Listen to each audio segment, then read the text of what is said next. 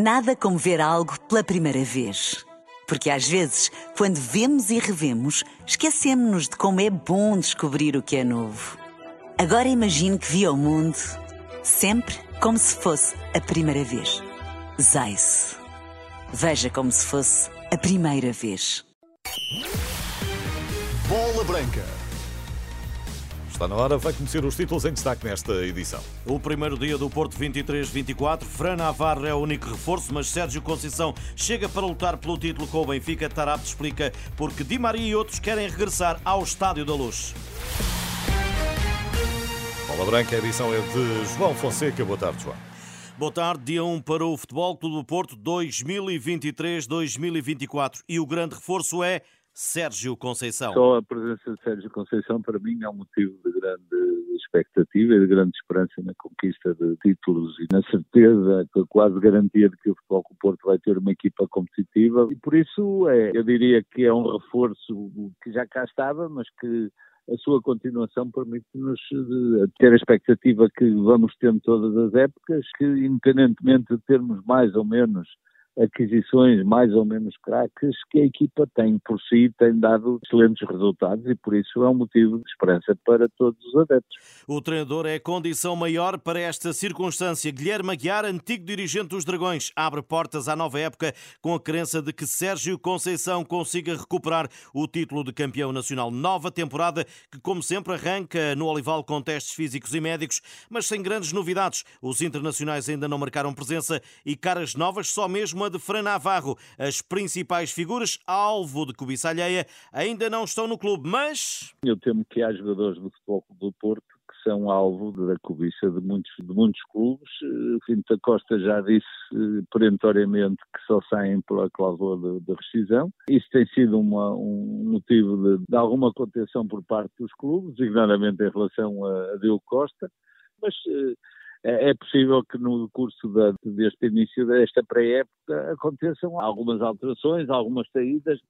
Nestas declarações, a bola branca, o ex-dirigente não deixa de dar uma bicada ao rival Benfica e à contratação do argentino Ángel Di Maria. A contratação de um jogador é sempre o melhor que vem aí, depois vamos ver se a rentabilidade dele será ou não será aquela que é, que é esperada, que, é, que os adeptos pensam. É, é evidente que ainda faltam algumas contratações, ou ainda faltam alguns jogadores designadamente os dois as laterais, e, e o meio-campo para substituir o Uribe, mas eh, já nos habituamos que Sérgio Conceição, como se dizia antes de, de, de Jean Maria Pedroto, de um pau de vassoura faz um jogador de futebol. Guilherme Aguiar, a bola branca no arranque dos trabalhos no Olival, primeiro dia para o Futebol Clube do Porto. Di Maria, que voltou para férias, o argentino só vai apresentar-se mais tarde no estágio em Inglaterra e que começará dia 11. Aliás, a entrevista à 90 Football, Adel Tarapte, foi claro sobre a vontade de muitos, como Di Maria, regressarem ao eh, Benfica. O Benfica é a Liga dos Campeões. Di Maria está no Real Madrid e diz: O meu sonho é voltar ao Benfica. Irmão, estás no Real Madrid. Matic, Witzel, todos queriam voltar ao Benfica, porque é um clube que te trata bem. Joguei com Gonçalo Guedes, que tinha assinado pelo PSG. Ele estava no PSG e disse-me: Estou desgostoso, quero voltar ao Benfica. Bernardo Silva joga no City, quer voltar ao Benfica. E ele joga no City. Com o Benfica não existe em mais lugar nenhum. Eles estão lá se precisas de qualquer coisa. É a tua casa. Adel Tarapte, internacional marroquino ex-Benfica, de resto no Seixal, os encanados cumprem nova sessão de trabalho às ordens de Roger Schmidt e o internacional turco Kokchu é o único reforço integrado. Alcochete é a base do Sporting. Os Leões continuam na sua academia até dia 15, quando começa o estágio em Lagos. A imprensa desportiva assegura que Guióquer está fechado e que pode ser anunciado em breve. Alexandrina Cruz toma posse amanhã no Rio Ave como presidente, a primeira mulher a comandar um clube de futebol profissional de futebol. Foi convidada do programa da Renascença 3 da manhã, onde assegurou estar preparada para uma temporada difícil em Vila do Conde.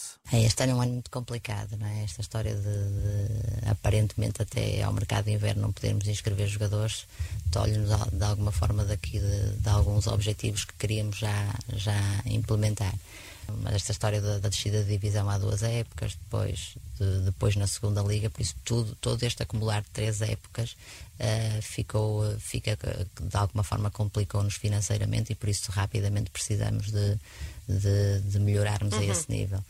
Mas... Mas... a ideia é manter-se na Primeira Liga, é? Ai, para sem sempre. Dúvida, sem dúvida. Familiarizada com a desconfiança em redor de uma mulher como líder de um clube, a sucessora de António Silva Campos falou de uma das apostas fortes que a indústria do futebol terá de fazer nestes novos tempos. Essencialmente, o que eu acho é que o negócio o futebol eh, tem vindo a mudar, é verdadeiramente uma indústria e por isso eh, acho que hum, temos que caminhar para, para um trajeto e para um futuro de, de cada vez mais na quem está a gerir eh, ter qualificações, ter formação, ter por isso acho que deve, é neste sentido que, que, devemos caminhar. Com isto não quer dizer que quem não a tem não é não não, não seja bem-vindo, não, não é? seja bem-vindo, não é isso, até porque a experiência também é muito importante mas acho que efetivamente é uma nova, uma nova era para o futebol. E mais importante que a desconfiança sobre a sua condição de mulher presidente de um clube? Não digo que não fiquei surpresa com esta, com esta questão deste até algum mediatismo à volta disso e verdadeiramente pois. o que me criou. A primeira pergunta era sempre a questão da, da mulher, a segunda era outro tema que também não, não me é.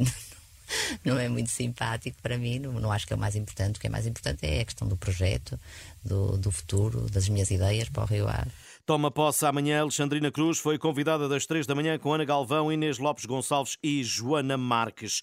O Casa Pia, décimo classificado, a época passada foi uma das primeiras equipas a começar a temporada. Esta sexta-feira os gansos abriram as portas à comunicação social e foi a oportunidade para se ouvir Felipe Martins, o treinador, sobre o facto dos casapianos esta temporada terem de voltar a andar de casa às costas, ou seja, jogar fora de Pinamanique e agora em Rio Maior vai ser um bocadinho mais incómodo do que jogarmos no Jamor, um, mas isso, uh, isso nos tem que funcionar como gasolina uh, e como, como costuma dizer o nosso, o nosso CEO, tem que ser a gasolina para nos transcendermos, para sermos cada vez mais fortes.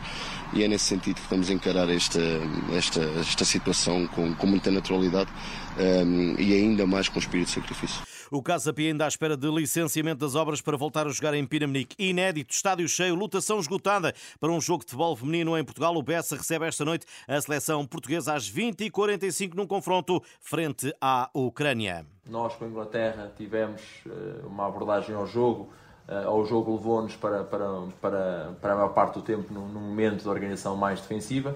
Eu acredito que o jogo uh, levar-nos a para um momento mais de organização ofensiva, ou seja, nós possivelmente teremos, teremos mais momentos com bola. Francisco Neto, selecionador de Portugal, o Mundial da Seleção Feminina vai começar dia 20, mas Portugal só entra em ação a 23 contra os Países Baixos. Na estrada está já a sétima etapa do Tour de França, após o brilhante desempenho de Ruben Guerreiro, ontem na mítica etapa do Tourmalet, com o quarto lugar. Hoje é dia para os roladores, com ligação entre o Monte Marçem e Bordeus na distância de 170 km. Isto e outras notícias em rr.pt. Boa tarde, bom almoço. Nada como ver algo pela primeira vez. Porque às vezes, quando vemos e revemos, esquecemos-nos de como é bom descobrir o que é novo. Agora imagine que viu o mundo sempre como se fosse a primeira vez. Zais. Veja como se fosse a primeira vez.